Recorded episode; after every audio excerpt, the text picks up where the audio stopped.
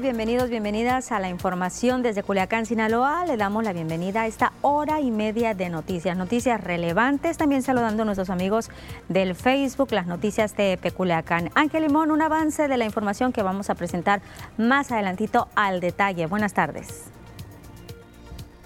¿Qué tal Lupita? Muy buenas tardes amigos de las noticias, gracias por acompañarnos en esta emisión. Efectivamente, un adelanto de lo que usted va a conocer esta tarde en la información es que está por completo desmantelada la red de espionaje que operaban en el gobierno del estado de Sinaloa. El gobierno ya no espía en Sinaloa. Y en otro tema, pues de investigación de las armas, de, eh, las armas, dinero, droga y también las celdas VIP que está a cargo de la Fiscalía General de la República. Ella, pues esta, esta fiscalía es la que investiga esos privilegios, así lo asegura la fiscal del estado de Sinaloa. Con este avance, Lupita, regresamos contigo.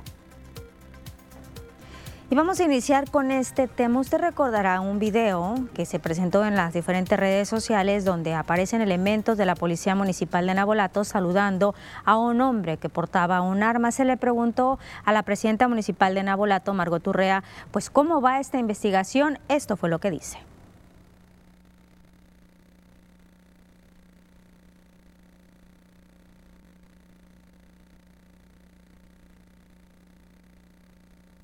Bueno.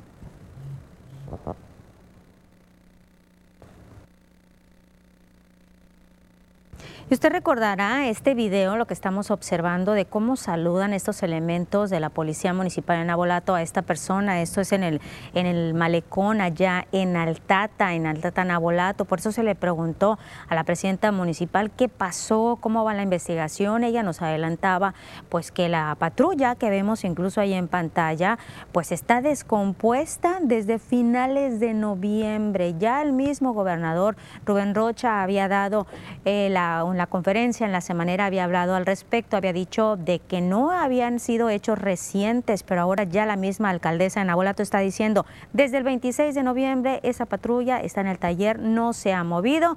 Entonces, ¿qué es lo que está pasando? ¿Desde cuándo está ese video? Se le preguntaba también que si fue al inicio de su administración, señala que no sabe.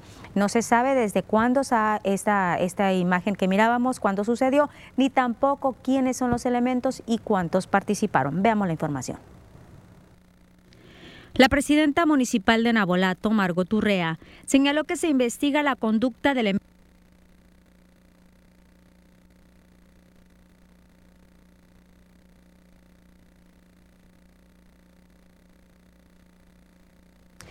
Es que está, comenta también Margot Urrea que se está investigando estos elementos de seguridad que lo saludan, pero insisto, no sabe cuándo ocurrió el hecho, ni quiénes son los que participaron, ni cuántos elementos de seguridad son los que participaron, pero que la investigación está en curso. Y el día de hoy, se le preguntó al gobernador otra de las declaraciones que ya se habían dado a conocer en la semanera, este tema del espionaje, la dirección de gobierno que ya desapareció, que ya no hay espionaje aquí en Sinaloa. Pues dice el mismo gobernador que sería mucho presumir que en estos casi cuatro meses de su administración ya no se esté espiando a políticos. Reiteró que su gobierno no lo hará pidió que se denuncie a algún funcionario si lo hace. Incluso el mandatario estatal dijo que hasta ellos los están espiando, pero no de nombres de quién o quiénes.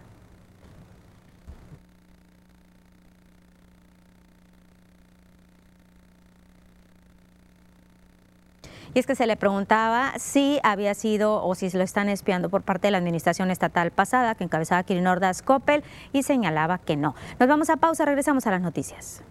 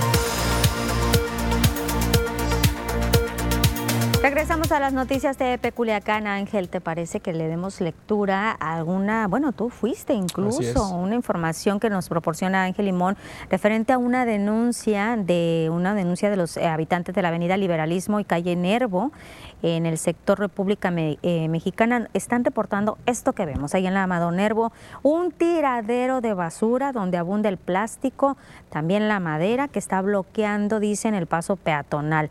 Los habitantes de esta área comentan que tienen mucho tiempo con estos desechos sobre la banqueta y que es un riesgo para las personas que transitan por la calle porque tienen que bajarse a la avenida para continuar su camino y sí vemos totalmente pues obstruida la banqueta o lo que podría llamarse banqueta. Hacen un llamado a las autoridades municipales para que les den seguimiento y retiren pues estos desechos que arrojan personas que dicen que son personas externas, personas que no viven en ese sector, además que se evite alguna incidencia con el peatón antes de que suceda pues alguna tragedia ellos están pidiendo que retiren pues esta situación, estas maderas, la eh, Avenida Liberalismo y calle Amado Nervo en el sector República Mexicana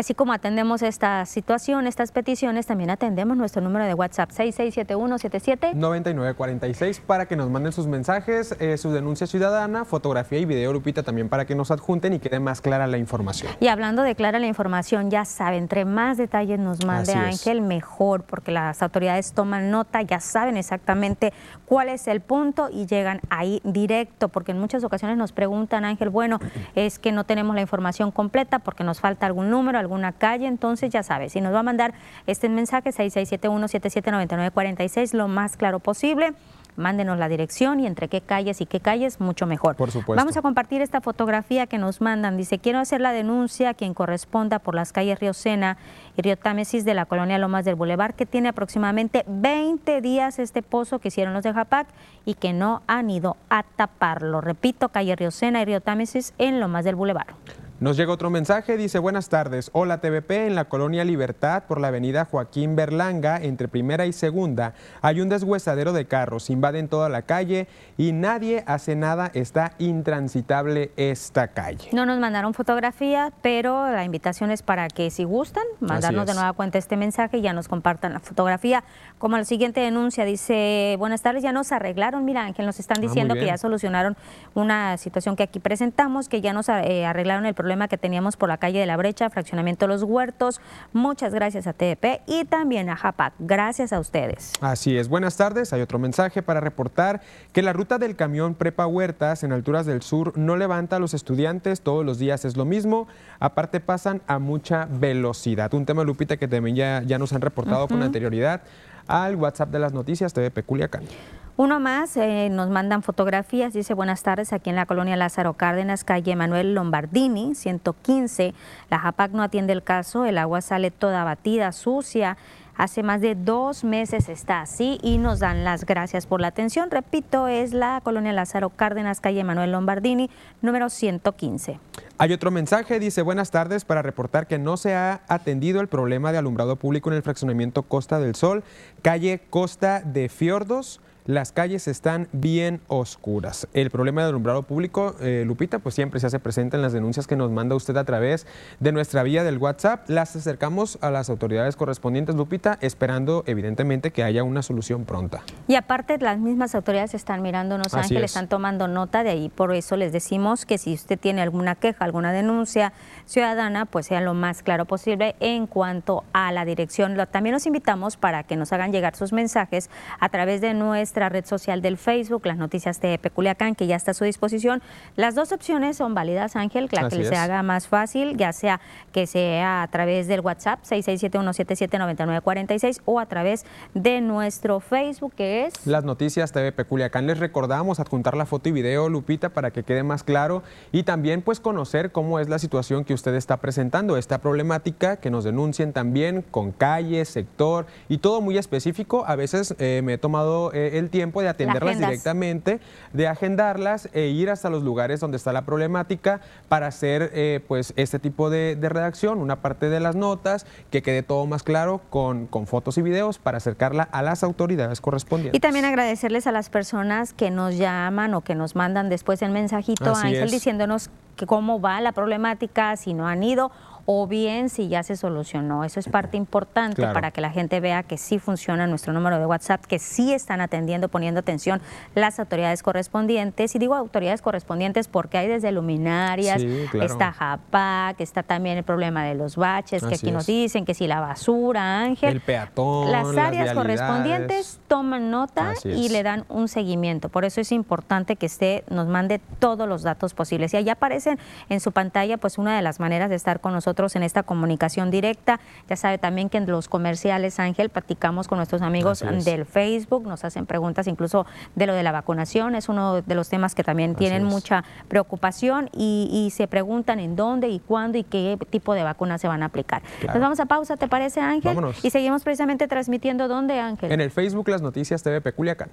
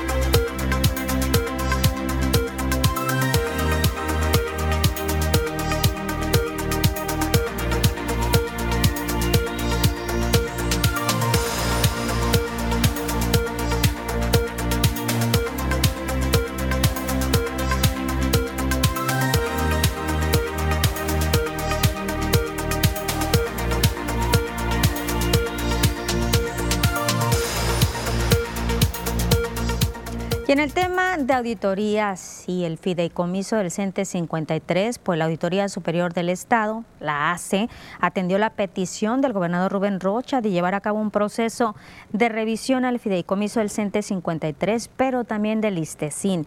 Emma Guadalupe Félix, auditora superior del Estado de Sinaloa, dijo que se hizo la solicitud de información a la Secretaría de Administración y Finanzas, al Sindicato Nacional de Trabajadores de Educación, CENTE 53, y a la institución bancaria Santa Santander precisó que tienen un plazo de hasta el primero de marzo para entregar a la ACE toda la documentación requerida para la auditoría. Ya en 2016 eh, llevó a cabo y de hecho tenemos un resultado en relación a uno de los fideicomisos. Eh, sin embargo, lo que sucedió es que no nos fue proporcionada esta información que estamos solicitando. ¿no? Sí se alcanzó a emitir un resultado eh, conforme lo que alcanzamos a obtener, vaya, ¿no? Entonces, eh, eh, bueno, también se han solicitado diversas revisiones a fideicomisos en su momento, pero no como, ha como está sucediendo esta vez. Recordó que en el 2016 ya se había hecho la petición de auditar el fideicomiso y al ISTESIN y no se entregó la documentación solicitada. Informes que por ley tenemos que presentarles anualmente, semestralmente y bueno, cuando se, nos requiera, ¿no? Eso es, no hay una eh, petición, vaya, desatendida eh, en, este sentido. ¿no? Inclusive las manifestaciones que se hacen eh, son eh, atendidas cuando obviamente se formulan y con los términos y con los se refieren a hechos y a, y a información que obra en la institución. Y en relación a los señalamientos que realizaron los diputados integrantes de la Comisión de Transparencia, Anticorrupción y Participación Ciudadana, del Congreso de Sinaloa al advertir sobre la solicitud de destitución de Emma Guadalupe Félix por responder solo a intereses del exgobernador Kirin Ordaz, no proporcionar información solicitada a los diputados, la auditora consideró que no hay elementos para realizar tal solicitud. Eh, las peticiones y las obligaciones que la ley nos marca en relación al Congreso del Estado las hemos atendido puntualmente en todo momento. Eh, considero que no existe eh, un, un, documento, vaya, o, pruebas que, justifiquen esa expresión. Eh, y bueno, así seguiremos, como te digo, atendiéndolos en todo momento. Y en otro tema, el presidente de México, Andrés Manuel López Obrador, pues defendió la austeridad de su gobierno y aseguró que el departamento que habita con su familia dentro del Palacio Nacional es modesto si se compara la forma en cómo vivían los presidentes. En conferencia de prensa matutina, el titular del Ejecutivo Federal recordó que cuando visitó en su calidad de presidente electo al entonces mandatario Enrique Peña Nieto, este le mostró el departamento porque en su campaña había declarado, declarado que quería vivir en Palacio Nacional. Vivo en un departamento y les diría modesto para como vivían antes. Sí, es un palacio, pero yo ocupo un departamento que tenía de descanso. Calderón y Peña. Como yo en campaña eh, hablé de que quería vivir aquí,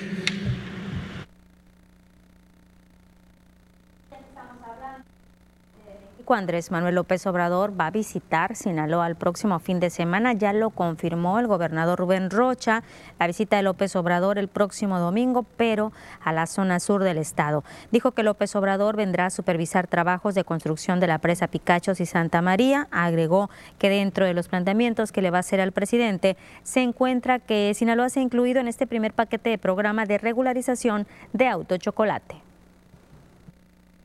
Sí, claro, claro que lo voy a cambiar, eh, eh, plantear. Eh, voy a plantear los carros americanos y espero que tenga buena respuesta. Se los informo el lunes. Y es que también se le preguntó al gobernador de Sinaloa, Rubén Rocha, que si ya invitó al presidente de México al carnaval de Mazatlán, que se llevará a cabo el 24 de febrero al 1 de marzo, lo cual dijo que lo va a invitar solo por cortesía.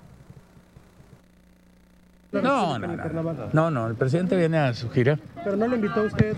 No, no lo invité. ¿Solo estará el domingo y se va? Pues lo voy a invitar, pero una cortesía. ¿Usted estará en el carnaval, me imagino, inaugurado? No, solamente si es posible el tema del, del, del sábado, coronar la reina, pero va a depender a qué horas llega. Ahorita estamos precisando la hora, eh, llega por de Nayarit.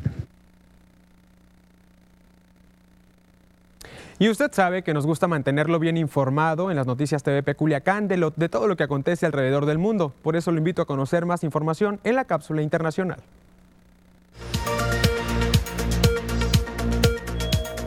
A un año de haber sido arrestada, Emma Coronel Aispuro, esposa del narcotraficante Joaquín El Chapo Guzmán, fue trasladada a una prisión federal de mínima seguridad en Texas, según informó el Buró de Prisiones de Estados Unidos. Coronel Aispuro continúa su condena por delitos relacionados con el narcotráfico, lavado de dinero y participar en tratos financieros con el cártel de Sinaloa, en la prisión femenil Federal Medial Center, hasta el 13 de septiembre del 2023, fecha tentativa para su liberación. Hijos de inmigrantes y activistas hicieron este lunes un llamado al presidente Joe Biden y al Congreso para que cumpla su promesa de campaña y aprueben un camino a la ciudadanía de millones indocumentados. Durante una conferencia de prensa en el Ayuntamiento de Los Ángeles, hijos de inmigrantes leyeron cartas que enviarán al mandatario para pedirle una reforma migratoria. La Corte Constitucional de Colombia aprobó la despenalización parcial del aborto, con lo que permite la interrupción voluntaria del embarazo hasta 24 semanas. La medida no elimina el delito del Código Penal, así lo informó ese tribunal. La despenalización fue aceptada en sesión extraordinaria por cinco votos a favor y cuatro en contra de los magistrados, en un proceso que tardó meses por las trabas administrativas e impedimentos de jueces puestos por grupos opositores al aborto, y que hasta hoy no habían abordado el debate a fondo.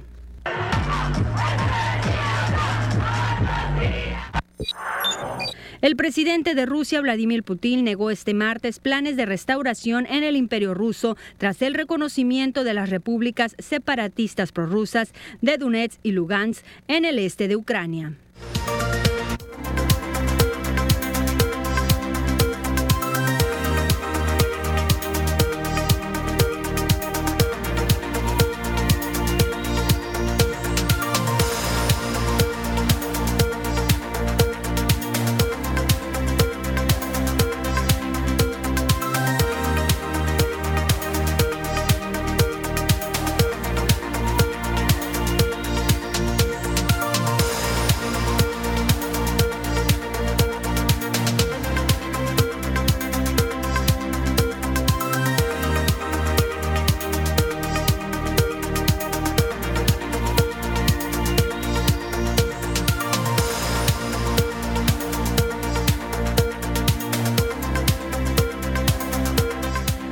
Comentarios en el Facebook. Rosy López nos dice a Ángel Hola que si pueden mandar tránsitos en la entrada y salida de los kinder en el Fobiste Chapultepec. Y el kinder de la UAS es el kinder de la UAS y el kinder Rosaura Zapata es de más el tráfico, un verdadero caos, es lo que nos está diciendo. Y nos dice que también en la entrada y salida de la Escuela Secundaria Obrera Campesina es de más el tráfico parado por camiones y carros y ni un tránsito. Pues ahí las autoridades de seguridad municipal, obviamente, Así es. pues está el llamado para Hay otro ellos. comentario también, Lupita de Pilar Arredondo. Dice, saludos Lupita, siguen sin arreglar las lámparas del Infonavit Solidaridad. Y también César, Díaz. aviéntatelo, aviéntatelo. Dice, hola, muy buenas tardes, Lupita, y saludos. Es que sabes por qué me quedé pensando en lo de César, Ría- de César Díaz. César, mañana inicia la vacunación de mañana Ah, al cierto. próximo sábado aquí en. Culiacán. Sí. Sí. regresamos a las noticias.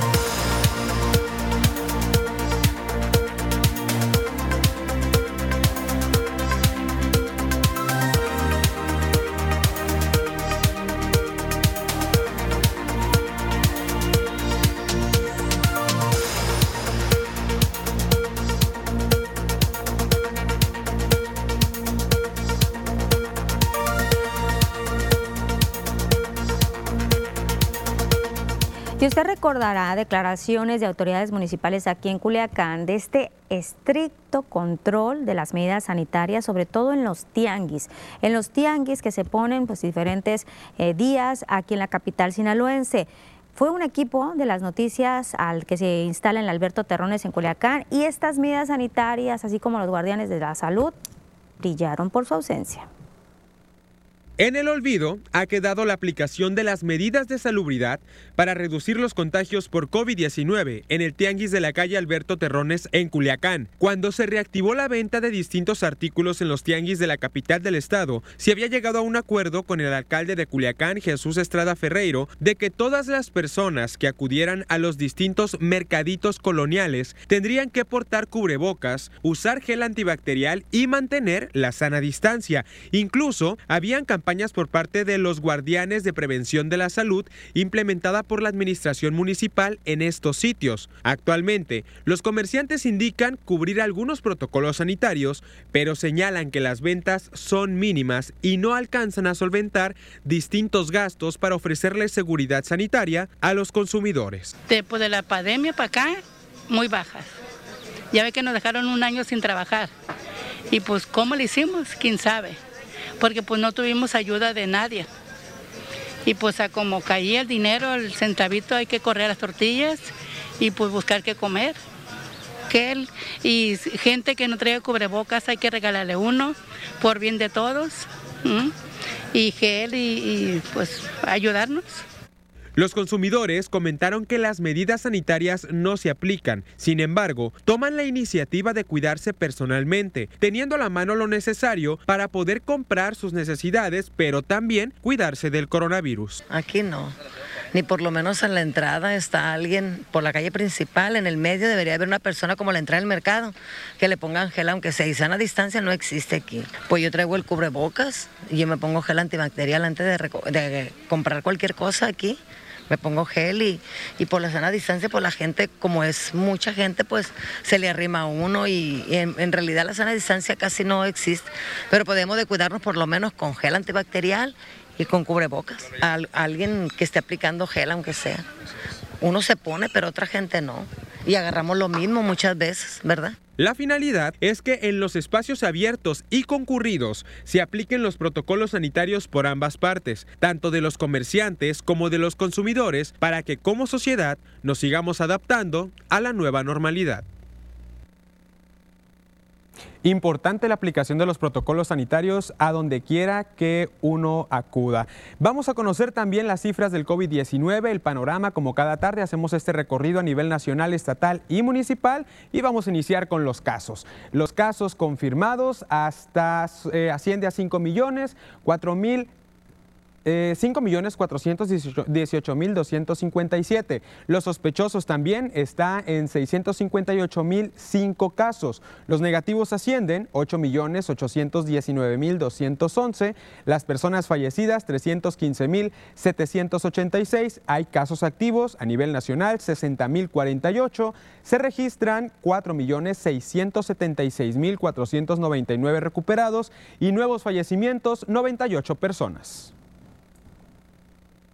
Y en Sinaloa, ¿cómo estamos? Recordar que estamos en semáforo epidemiológico color amarillo. Casos confirmados 116.828. Los sospechosos 2.039. Personas fallecidas 9.576. Los recuperados también asciende a 105.398. Se registran nuevos casos 46 personas y un nuevo fallecimiento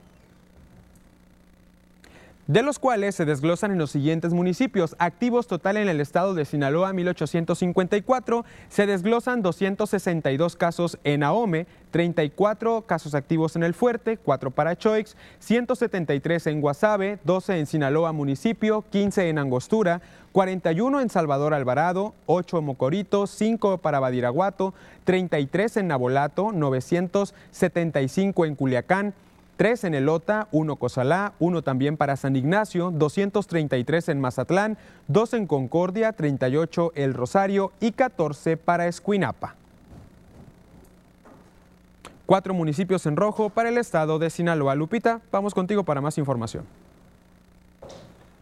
Y a través de firmas, el organismo Mexicanos Primero eh, está solicitándole ya al gobierno federal la vacunación contra el COVID a menores de 5 a 14 años, con el objetivo de garantizar un regreso seguro a las clases presenciales. Mexicanos Primero a nivel nacional, Mexicanos Primero capítulo Sinaloa, a través de un desplegado en conjunto con otras organizaciones, señalan que debido al número limitado de pruebas diagnósticas, el contagio de COVID en menores asciende a más de 8 millones y más de 2.000 defunciones. Este organismo abrió la página digital en el sentido de que los padres de familia interesados emitan su opinión con el fin de lograr que se aplique la vacunación a los menores. Estamos hablando población de 5 a 14 años de edad.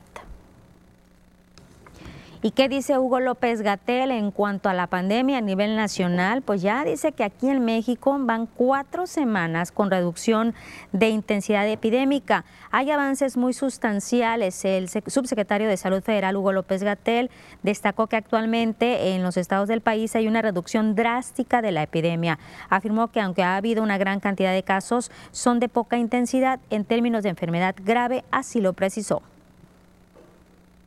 las 32 entidades federativas con una reducción drástica de la epidemia, prácticamente de salida en todos los casos y con reducción también muy significativa de las defunciones que recordar que seguimos en la cuarta ola, va a la baja, pero hace una diferencia las tres primeras olas de la pandemia. En el momento actual dice que hay un 76% menos de mortalidad que en el punto máximo de la segunda ola, que alcanzó en la tercera semana del 2021 y con dos semanas consecutivas de reducción de la mortandad. Señaló que existe una reducción del 82% en la ocupación hospitalaria respecto al punto máximo de la pandemia y en esta cuarta ola nunca se superó el 50% de la ocupación. También agregó que en el tema de las vacunas, en México suman ya más de 85 millones de personas vacunadas con una sola dosis, 78.7 millones con el esquema completo y anunció que esta semana ya se abrió el registro para la dosis de refuerzo para jóvenes de 12 a 14 años con comorbilidades, así como en adolescentes de 15 a 17 años de todo el país. Y respecto a la vacunación a niños, señaló lo siguiente nos quieren hacer aparecer como que somos Herodes casi, que no queremos a los niñas y niños.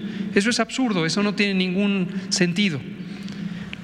Pero tenemos que cuidar que el beneficio sea el más grande. Entonces, en este momento seguimos priorizando a los grupos de edad que tienen el mayor riesgo.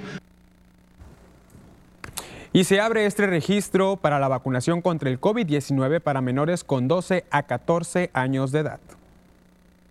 Ya abrimos todo el registro, todo el preregistro para niños, niñas y adolescentes de 12 a 14 años si tienen las enfermedades crónicas que aumentan el riesgo de COVID grave y que hemos anunciado repetidamente, 15 años en adelante, tengan o no tengan alguna condición de salud y personas adultas 18 años en adelante.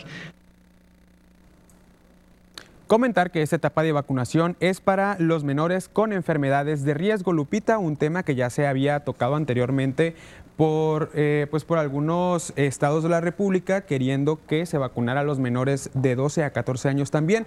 Y esta parte importante que lo retomaban como el regreso a las aulas, una, a, las, a las aulas para el sector educativo también, los alumnos, que fuera pues de manera presencial y que no se corriera tampoco tanto el riesgo de algún contagio por medio de la vacuna. Recordar que ya se aplicaba, Ángel, la vacuna para los de 12 a 14 años de edad con alguna enfermedad. Lo que se está buscando es el registro para el refuerzo de la vacunación. Ustedes, papás, si ya llevaron a vacunar a su hijo que tenga alguna enfermedad crónica, pues haga el registro para que acudan para el refuerzo. Es importante que lo hagan, porque recordarán también que el mismo secretario de Salud en Sinaloa, Héctor Melesio Cuenojeda, había señalado en su momento que de las personas o de los menores de edad que estaban registrados, no los llevaban los papás a vacunar. Te tocó también a ti hablar de eso con el funcionario estatal Ángel, donde hacía el llamado a los papás a que acudieran, que no estaban llevando a sus hijos que tienen alguna enfermedad, eso es, por eso es comorbilidad, para que se fueran a vacunar con contra el COVID. Y una atención muy rápida, Lupita, a la que estaba implementando la Secretaría de Salud aquí en Sinaloa en cuanto a las personas con comorbilidad, estos menores, haciendo la aplicación, eh, pues una aplicación rápida en cuanto a las cuestiones de las largas, filas y demás. Era eh, muy rápido, era muy movida esta parte de la organización en estos macrocentros de vacunación. Sobre todo en el Teatro Oscar Liera, que es donde se aplica la vacunación a este sector de la población vulnerable, jóvenes con comorbilidad de 12 a 14 años de edad, como dices tú, tiene que ser rápida por las mismas condiciones que los jóvenes presentan. Es importante entonces que acudan a esta vacunación, que ya hagan el mismo registro que hicieron en, la página mivacunasalud.gov.mx. El llamado ahí está a los padres de familia. Nos vamos a pausa, seguimos transmitiendo donde Ángel. En el Facebook Las Noticias TV Peculiacán.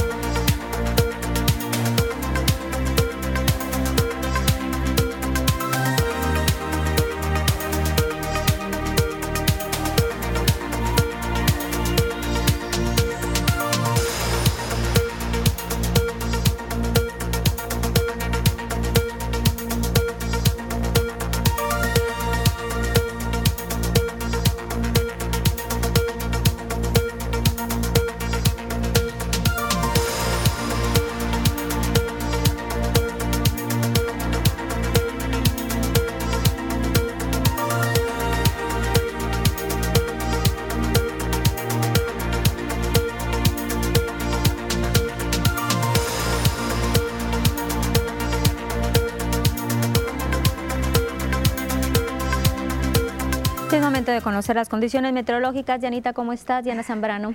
Muy bien, Lupita, aquí aguantando un poquito, pues el clima que se mantiene, yo el día de hoy lo sentí un poco más agradable, ¿no? Ni tanto calor ni tanto frío. De hecho, desde ayer por la noche, ¿no? Ya sí. te estaba comentando que sí se, sintió un poquito fresco a comparación como estábamos en el transcurso del día, que es un poquito calorcito. Pero así vamos a seguir. ¿Hay cambios en eh, pronóstico? Sí, las temperaturas más o menos se pronostica que sigan de la misma pues forma que ha seguido, ¿no? Y ya se pronostica que tenemos todavía la vaguada polar recorriendo el noroeste de la República Mexicana, pero ya se pronostica que el día de hoy y los próximos días ya se comience a despejar aquí en Culiacán. Solamente el sábado se prevé condición de cielo parcialmente nublada, pero nada así como que muy significativo, Lupita. Pues vamos contigo, Diana, para los detalles. Claro que sí, Lupita. Comenzamos para conocer primeramente las temperaturas actuales en algunos puntos del país y comenzamos en la frontera en Tijuana. El día de hoy tenemos una temperatura que llega hasta los 14 grados y tenemos condición de cielo totalmente cerrada. En La Paz se registran 22 grados, en Guadalajara 27 y en Acapulco la máxima que llega hasta los 32 grados centígrados. Pasamos a conocer las temperaturas actuales aquí en nuestro estado, en Sinaloa. Comenzamos en la capital, en Culiacán. El día de hoy tenemos condición de cielo que se mantiene totalmente despejada con 30 grados centígrados. La humedad se mantiene el 33% y en la noche se prevén solamente 13 grados en Culiacán. En el sector de Guamúchil, el día de hoy tenemos una máxima que se mantiene calurosa con 27 grados, condición de cielo mayormente soleada, la máxima en 32 grados y bueno, en la noche se prevén 10 grados en el sector de Guamúchil. En el sector de Guasave. El día de hoy tenemos una máxima que alcanza los 26 grados y la condición de cielo se mantiene mayormente soleada. La humedad se mantiene al 30% y las precipitaciones al 0%. No tenemos nada de probabilidad de lluvia para el día de hoy en el sector de Guasave. En la noche ya se prevén 10 grados en ese sector. Pasamos a conocer qué tenemos para los próximos días. Regresamos otra vez a la capital, en Culiacán. El día de mañana, aquí en Culiacán, tenemos condición de cielo que se mantiene totalmente despejada, al igual que el día jueves. Máximas que van a variar entre los 31 y los 32 grados y mínimas que se mantienen entre los 9 y los 11 grados en Culiacán. Ya el día viernes, ojo, se prevé condición de cielo, como comentábamos hace un momento, parcialmente nublada.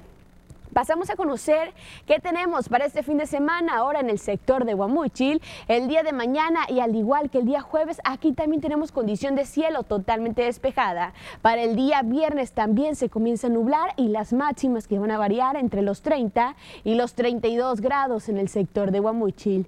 Ya en el sector de Guasave y para finalizar, aquí tenemos un miércoles que se mantiene igual totalmente despejado y al igual que en Culiacán, ya el día viernes se comienza a nublar parcialmente máximas que van a llegar hasta los 30 grados y mínimas que se mantienen entre los 8 y los 7 grados en el sector de Guasave. Hasta aquí el reporte meteorológico. Continuamos contigo, Lupita. Pues ahí están las temperaturas para extremar precauciones también en cuanto a si van a estar altas, si van a estar bajas. Ya hay que estar muy bien prevenidos y sobre todo vestirnos de acuerdo a la ocasión. No hay pronóstico de lluvia.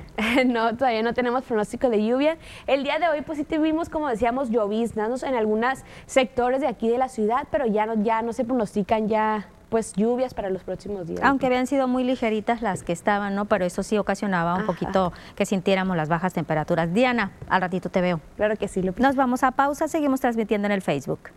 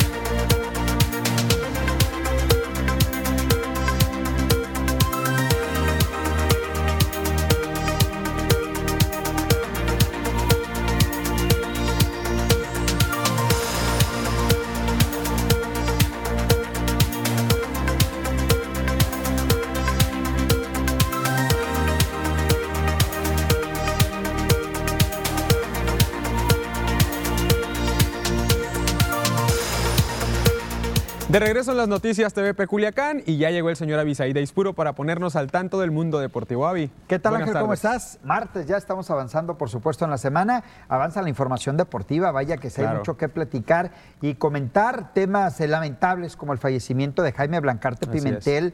Eh, Ángel, un, un hombre muy ligado a tomateros de Culiacán. Eh, la tarde-noche de ayer, desafortunadamente, se informa que, que perdió la vida y vamos a platicar del tema de él, ¿no? Dio un- un- una reestructuración muy importante a tomateros en la década de los noventas. Tuvo varias etapas, se fue, regresó y era asesor de presidencia del Club Tomateros. Perfecto, pues vamos con los detalles. Muchas gracias Ángel, arrancamos con todo lo que tiene que ver con la información deportiva y arrancamos con esa nota precisamente el fallecimiento lamentable de Jaime Blancarte Pimentel. Vamos a ver la siguiente información.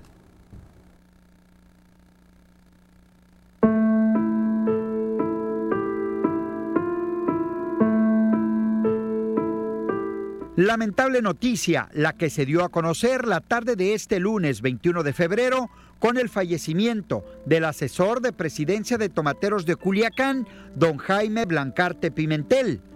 Colaboró durante 35 años con la franquicia del club y fue parte fundamental en la década de los 90 cuando el equipo vivió una transformación con aquella llamada Nueva Generación Guinda, encabezada por jugadores de la talla de Darrell Sherman, Guillermo Velázquez, Adán Amezcua, Benjamín Gil, los hermanos Magallanes, entre otros que dieron aquel bicampeonato en las temporadas 1995, 1996 y 1996-1997 con el bicampeonato, así como la Serie del Caribe de Santo Domingo, República Dominicana en 1996. Fueron tres etapas con Tomateros, 1988-2002, 2007-2012 y la más reciente, 2015 a la fecha. Inició su carrera a mediados de los años 70 como concesionario en el Estadio Teodoro Mariscal de Mazatlán. Fue directivo además de Algodoneros de Guasave, transformando también a principios de este milenio el Estadio Francisco Carranza Limón. Descanse en paz, Jaime Blancarte Pimentel.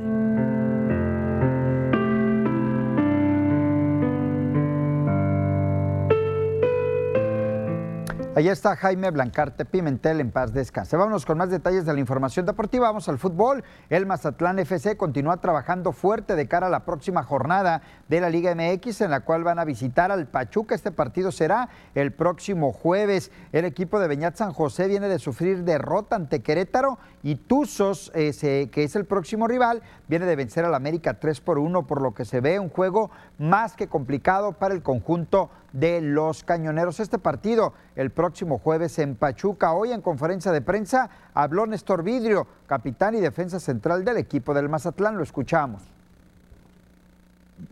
no nos quedamos conformes con la, con la derrota de Querétaro, fue la verdad. Eh, nosotros esperábamos sumar. Íbamos con la convicción de, de sumar de tres, tener una visita, eh, porque tenemos varias derrotas de visita y creo que ese era un, un envío anímico precisamente para este partido contra Pachuca, que, que bueno, venimos de una derrota, otra visita y que somos conscientes que bueno Pachuca atraviesa buen momento, eh, ha tenido un buen arranque de torneo, eh, es un equipo completo, juega bien, pero nosotros también eh, hemos mejorado bastante.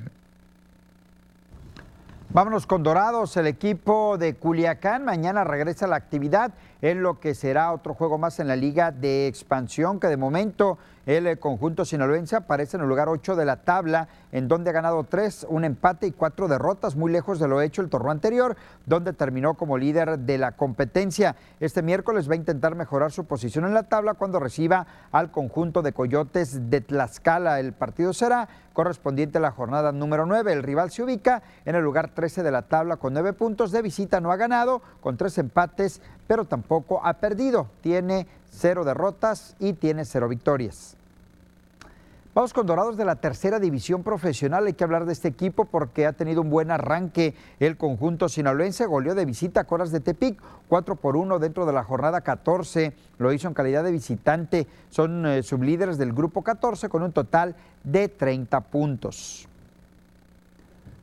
Vámonos ahora al circuito de básquetbol de la costa del Pacífico, a hablar un poco acerca de Venados eh, de Mazatlán. Y es que Jorge Casillas está listo para regresar a tierras porteñas y portar el jersey de Venados Básquetbol en la temporada 2022 del circuito de básquetbol de la costa del Pacífico. El alero originario de Aguascalientes tendrá su segunda etapa como jugador de Mazatlán luego de ser tomado en el draft en este 2022 temas del deporte en la localidad, hablar de la Universidad Autónoma de Sinaloa y comentar acerca de lo que es el boxeo. Un total de 15 elementos se encuentran en la lista de la selección mayor de esta disciplina de las Águilas de la UAS, los cuales se espera puedan representar a la Universidad Autónoma de Sinaloa en la siguiente universidad regional a celebrarse el próximo mes de abril.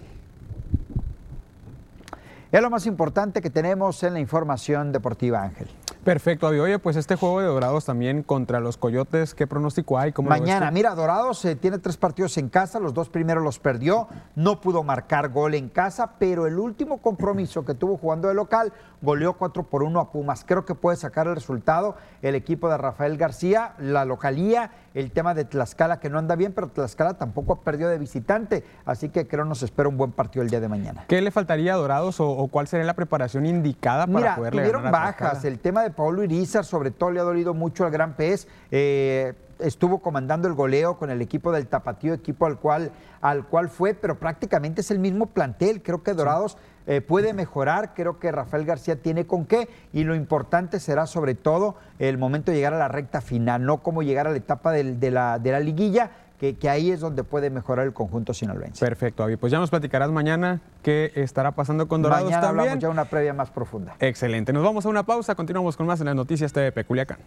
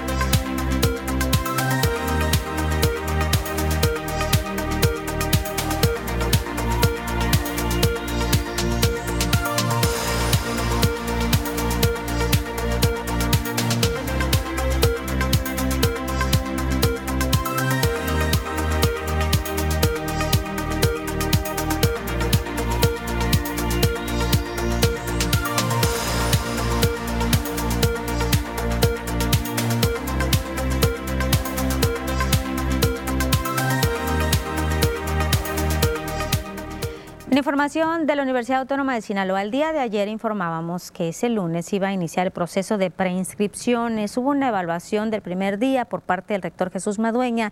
Señala que se llevó a cabo con fluidez sin incidentes. Dijo que el día de ayer, cerca de las 2 de la tarde, pues ya se habían agotado las fichas en preparatorias como la Central Diurna, Emiliano Zapata, Flores Magón, la Allende y su extensión, la Sandino y la Rafael Buelna. Señaló que todo aspirante que tenga una ficha tendrá su espacio en algunas de las preparatorias de la UAS y esta es una primera etapa ya que dependiendo de la demanda que se presente se va a valorar en la Comisión Institucional de Admisión si se pueden otorgar un poco más de fichas en las unidades académicas que ya se agotaron.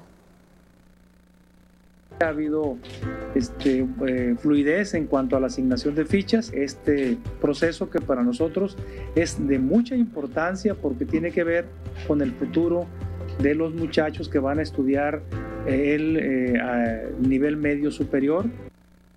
Hizo un llamado a los padres de familia a que le den seguimiento a este proceso. Además, recordó el rector que los aspirantes a preparatoria no van a realizar el examen Ceneval, solo se aplicará para el ingreso a la licenciatura. Implementaron nuevas tecnologías con Amazon para poder detectar a tiempo cualquier solicitud que tuviera que ver con un ataque directo a los servidores y que alentaran el proceso. Eso se detecta previamente, ya está controlado. Cuando la gente quiere entrar y se le pone muy lento es porque hay una saturación de solicitudes. A veces esa saturación de solicitudes viene por parte de hackers que quieren alentar el proceso. Se tiene ya la tecnología para poder frenar ese tipo de ataques. Y los problemas de infraestructura que se presentan en las escuelas pues van a ser atendidos por medio del programa La Escuela es Nuestra.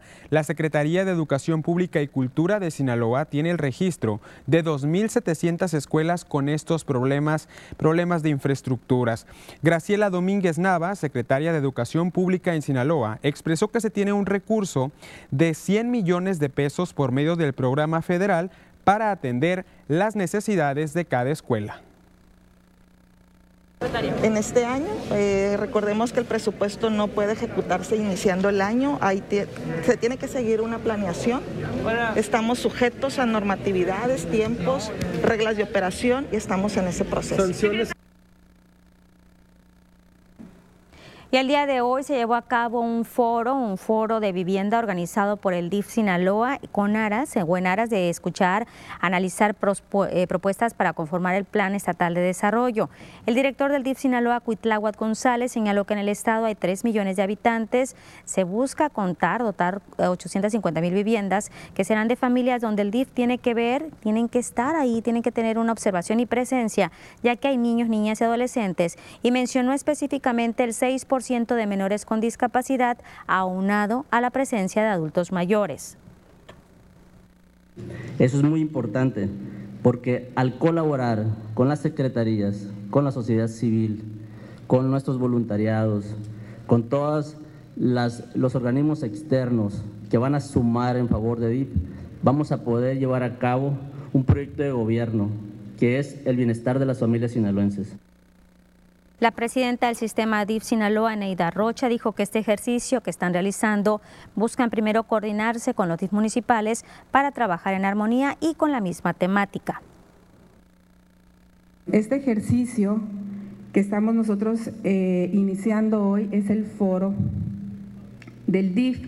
En este foro primero quisimos eh, coordinarnos con todas las los DIF municipales para trabajar en conjunto, en armonía, todos, que tengan todos la misma temática con la que vamos a estar trabajando, cuáles son los lineamientos con los que va a trabajar el DIF estatal, que bien sabemos que los DIF municipales son autónomos, son independientes, pero de igual manera tenemos una coordinación y podemos estarnos apoyando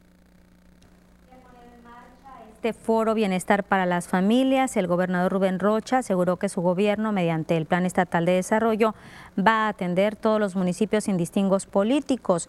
Agregó que es común que el trabajador del DIF o que el trabajo que se hace del DIF se distorsione para hacer política con lo que se tiene, por lo que tienen que cuidar muy bien porque luego eso viene a afectar. Dijo que en su gobierno van a tener mucho cuidado en el que se hagan trabajo de gobierno, sobre todo en áreas de asistencia social, lo más neutro posible en materia de política. hagan las cosas con el amor de atender a la gente, a la familia. Todo lo demás llega por añadidura. No hagamos cosas eh, en exceso evidentes. Y toda la información que se genera a nivel nacional la tenemos en la siguiente cápsula. Acompáñenos.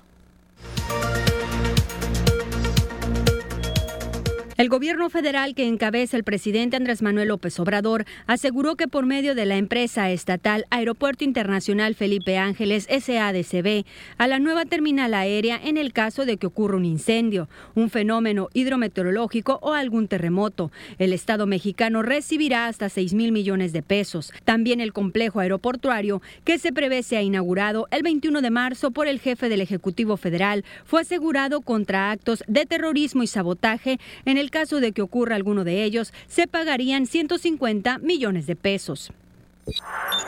El saldo de la violencia en Michoacán fue este domingo de cinco muertos y dos lesionados en diferentes puntos de la entidad. Sobre la carretera Carapán-Paracho, la emboscada de un grupo criminal a personal de la Guardia Nacional dejó un oficial muerto a tiros. El ataque ocurrió a la altura de la comunidad de El Rancho Nuevo Morelos, donde las fuerzas federales fueron sorprendidas por un grupo armado.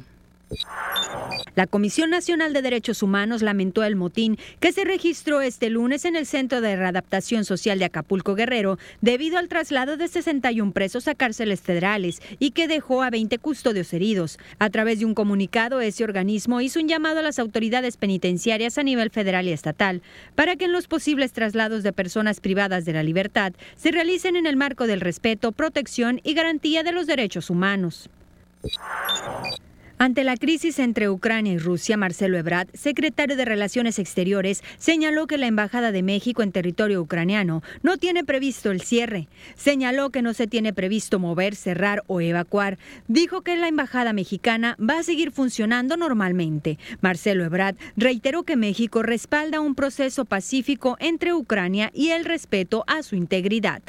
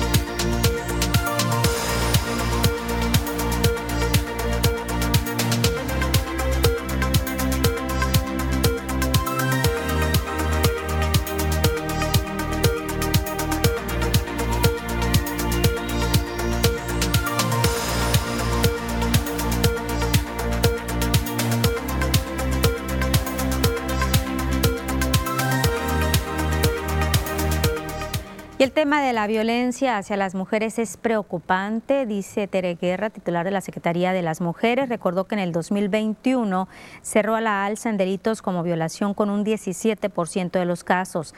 También se incrementó los casos de mujeres asesinadas, las estadísticas de mujeres violentadas al interior de su hogar. Tan solo en los últimos tres años, pues este delito se incrementó un 47%. Tereguera dijo que hay un gran reto para la Fiscalía, sobre todo en los procedimientos abreviados, donde se han registrado quejas de víctimas que aseguran que no les hacen justicia. Se han incrementado las denuncias y favorablemente podemos decir que nosotras también cada vez estamos recibiendo más mujeres. Eso significa más retos. El Centro de Justicia era un espacio de alguna manera en muchos sentidos subutilizado Hemos triplicado el número de afluencia de mujeres y el hecho de que las mujeres hoy se estén atreviendo a denunciar más delitos como la violencia sexual, la violación, es un reto también para la Fiscalía. Necesitamos acudir inercias y necesitamos que las agentes del Ministerio Público y los agentes del Ministerio Público tengan la sensibilidad y los peritos para atender a las mujeres cuando se acercan a denunciar.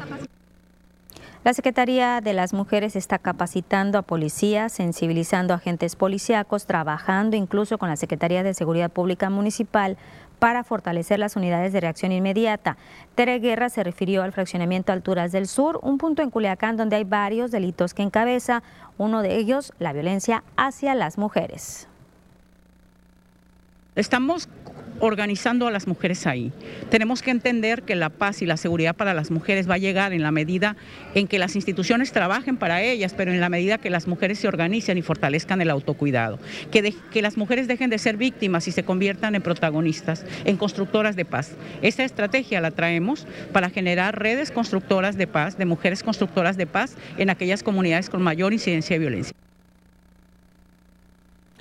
Y en el tema de la violencia, se sabe que sin duda erradicar la violencia de género pues es primordial. Por eso, en sesión ordinaria del Congreso Estatal para la Prevención y, y Atención para la prevención y atención de la violencia familiar, se determinó que los representantes de los ayuntamientos deberán coordinarse con las, instancias del Estado para brindar apoyo a las víctimas.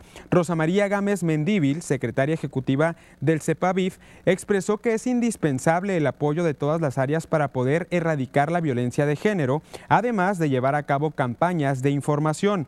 Señaló que por medio de la línea 800 832 7956 se atienden casos de alto riesgo, destacando que es la primera en el país en atender y acudir a los domicilios en el momento que ocurren los hechos de violencia. Intervención que se coordina con personal de la Secretaría de Seguridad Pública. El tema de sensibilización, ¿qué significa esto? Que la gente reconozca que está viviendo una situación de violencia porque está tan naturalizada que no la reconocemos, no la vemos, está totalmente invisible. Por eso la importancia de coordinarnos en sus municipios y a nivel Estado, pues para, para que la gente en cuanto observe una situación de violencia pueda marcar y pueda llamar a las autoridades correspondientes para que esta violencia ya no siga creciendo, ¿no? Y por otro lado tenemos pues el compromiso de trabajar los temas de igualdad de género, igualmente sensibilización, profesionalización en estas temáticas. Una persona también asegurada con arma de fuego fue el resultado de un operativo de seguridad implementado por la Policía Estatal Preventiva aquí en Culiacán. Tras el reporte vía C4I, que los, eh, los, uniformados fueron alertados sobre la presencia de una persona armada en las inmediaciones de la colonia El Vallado, por lo que acudieron de inmediato a verificar y de esa manera priorizar la seguridad de los vecinos del lugar. Al atender el reporte en dicha colonia, notaron que una persona de sexo masculino que se encontraba al lado de un vehículo llevaba un arma de fuego y que al ver la autoridad intentó alejarse a pie y aceleró el paso. Los elementos se aproximaron y aseguraron el arma de fuego, así como a la persona que fueron dispuestos a disposición de la autoridad competente, la cual será la encargada de deslindar responsabilidades. Cabe señalar que se determinó que la unidad motriz en mención no cuenta con reporte de robo tras indagar en la base de datos correspondiente. Y policías preventivos detuvieron a dos hombres quienes fueron señalados de cometer un robo a una tienda de conveniencia que se localiza por la colonia Aquiles Cerdán. Los oficiales recibieron el reporte de robo violento a un local comercial cometido por dos personas, quienes al parecer se dieron a la fuga a bordo de una camioneta sin placas de circulación. Al tener el reporte, los agentes se dieron la tarea de buscar la unidad y fue en las calles del sector donde observaron el vehículo, les hicieron la parada. Se entrevistaron con los dos ocupantes, quienes manifestaron llamarse Marco, de 28 años, Yeizar, de 25. Los agentes le explicaron los motivos de la intervención, les realizaron una inspección física autorizada sin encontrar objeto ilícito alguno, siendo el segundo que se le aseguró de la bolsa derecha del pantalón la cantidad de 520 pesos en efectivo. Por ese motivo, estos dos hombres fueron puestos a disposición de la autoridad competente por el presunto delito de robo a local comercial abierto al público. Nos vamos a pausa, seguimos transmitiendo en el Facebook las noticias de Peculiacán. Volvemos.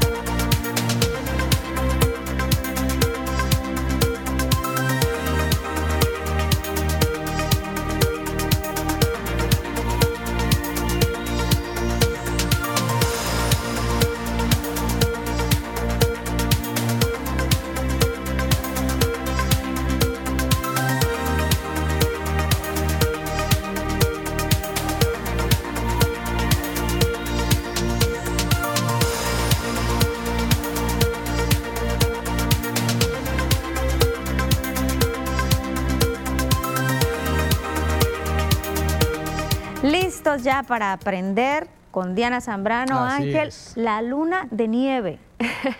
Es correcto, Lupita. Sí, el día de hoy vamos a platicar sobre qué es lo que trata la luna, Luna. de nieve, perdón. Vamos contigo, Diana. Claro que sí, comenzamos para conocer en qué consiste la luna de nieve. Les cuento que prácticamente es la luna llena que consiste, pues la luna llena que se da en el mes de febrero. Les cuento que coincide en el momento que pues se producen fuertes nevadas, por lo tanto se le dice pues la luna de nieve, ¿no? En otras palabras, así se le llama la luna llena de febrero, la cual está asociada a la época en la que se registran las mayores nevadas, de ahí viene su apodo de luna de nieve. La luna llena ocurre cuando la luna está exactamente en el lado opuesto de la Tierra al Sol. Como depende de la posición de la luna, el, en lugar de la posición del observador, el momento en que la luna está llena depende de la zona horaria de cada persona. Por ejemplo, aquí en México, el día que mayor se pudo apreciar fue el día miércoles 16 de febrero durante la noche, pero fue visible entre los días 14 y 20 de este mes. Este fenómeno pudo ser apreciado en todo México y podía ser apreciada a simple vista. El único requisito que se necesitaba era que las personas lograran encontrar un lugar donde el cielo esté claro. Los astrólogos han confirmado que la próxima luna de nieve podrá ser vista el 18 de marzo de 2022. Aparecerá por el hemisferio norte poco antes de que comience la primavera. Y a esta tercera luna llena se le conoce como luna de gusano. Pero bueno, de esta luna ya estaremos platicando pues los próximos días. Así que hasta aquí la información del dato curioso. Continuamos con más.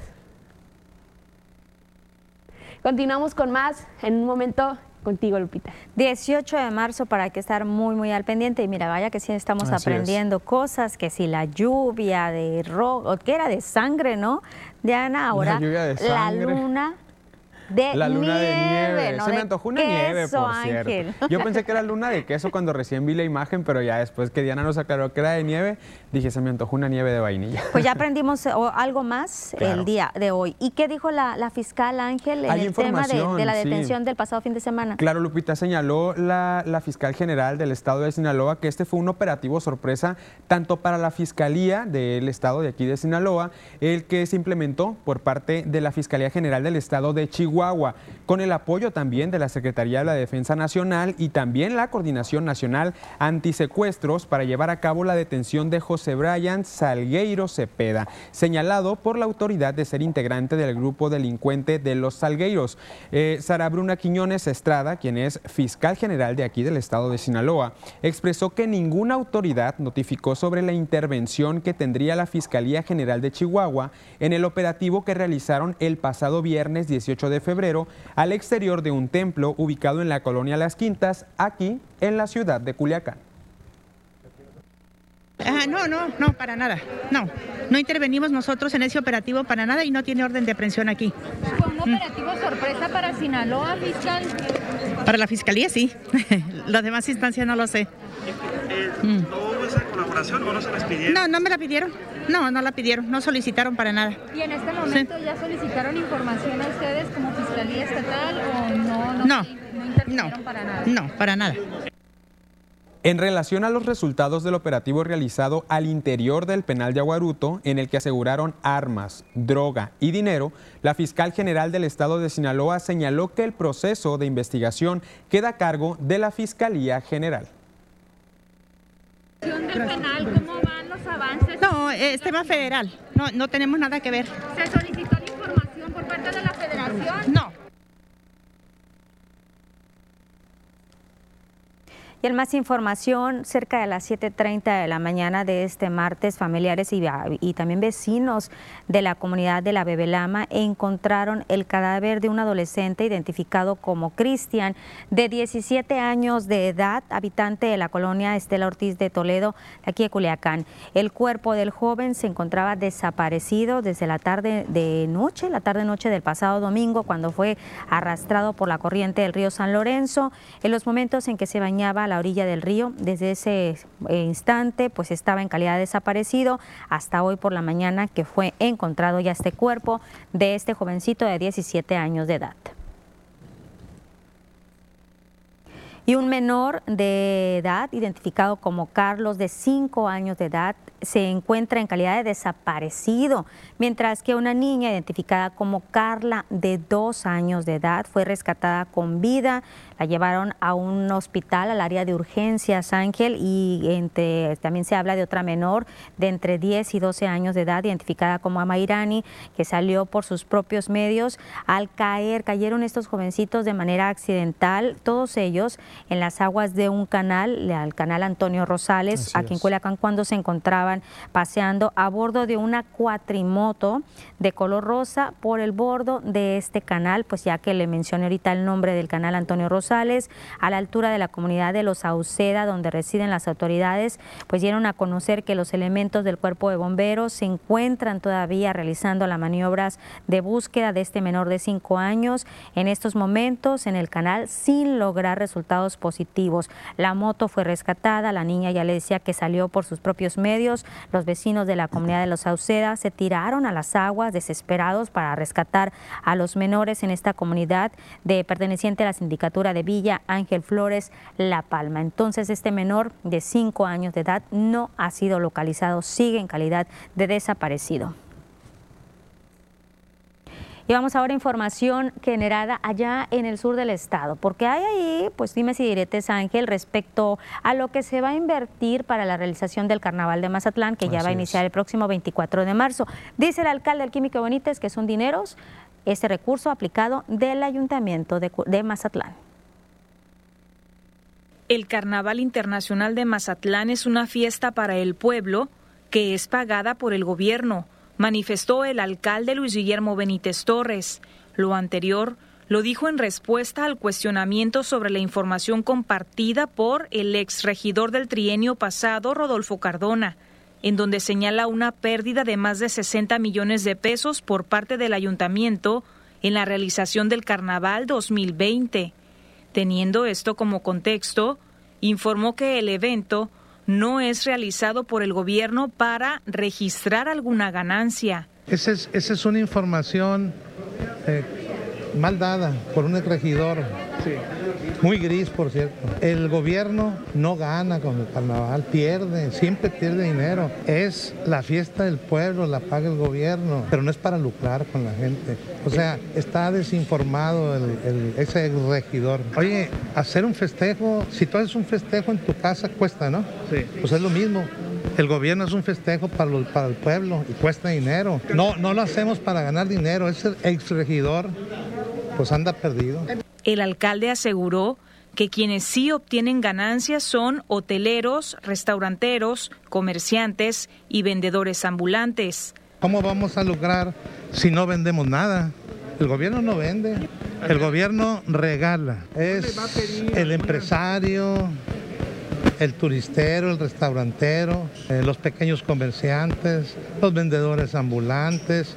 Esos son los que ganan, para eso es el carnaval para que se beneficien ellos, que les caiga un poquito de, ganancia y que el pueblo se divierta, porque se merece eso y más de tanto que ha sufrido. Por otra parte, Benítez Torres informó que este miércoles tendrá una reunión con el Consejo de Seguridad para tomar decisiones en relación a la máxima fiesta de los porteños, pero también sobre el operativo que se implementará para el próximo domingo que se tendrá la visita del presidente de la República, Andrés Manuel López Obrador, a la presa Picachos en el municipio de Mazatlán. Para ello, se tendrá la coordinación con corporaciones de seguridad de los tres niveles de gobierno. Mira, Lupita, y también hay reacción del secretario de Salud en Sinaloa, Héctor Meleso Cuenojeda, referente, evidentemente, a este tema del carnaval. Es que el secretario de Salud pues, en Sinaloa, Héctor Meleso Cuenojeda, lamentó la desinformación que se ha manejado respecto a la decisión tomada para que se lleve a cabo el Carnaval Internacional de Mazatlán. Señaló que él fue claro, él tomó la determinación final él no tomó la, determinación final, sino el propio gobernador. Esto con base a un estudio presentado por la Secretaría de Salud sobre la situación de la pandemia en Sinaloa. E incluso dijo, aplaudió la decisión tomada por el, el gobernador de Sinaloa, Rubén Rochamoya. Lo del carnaval es muy sencillo. No, si ustedes eh, leen el tuit que lancé en su momento, lo pueden leer y si lo leen en voz alta se van a dar cuenta que el tuit lo dice todo, en el sentido de que yo no autorizo lo que es el carnaval de Mazatlán, porque yo no soy el que autoriza, no soy el que tiene la última palabra. Si yo digo sí o no, me van a mandar a Lucas. Yo lo único que hago es dar todo el estudio técnico, científico, científico para quien toma la, la decisión aquí en el estado de Sinaloa, que nuestro gobernador, el doctor Rubén Rocha Moya, tome la mejor decisión.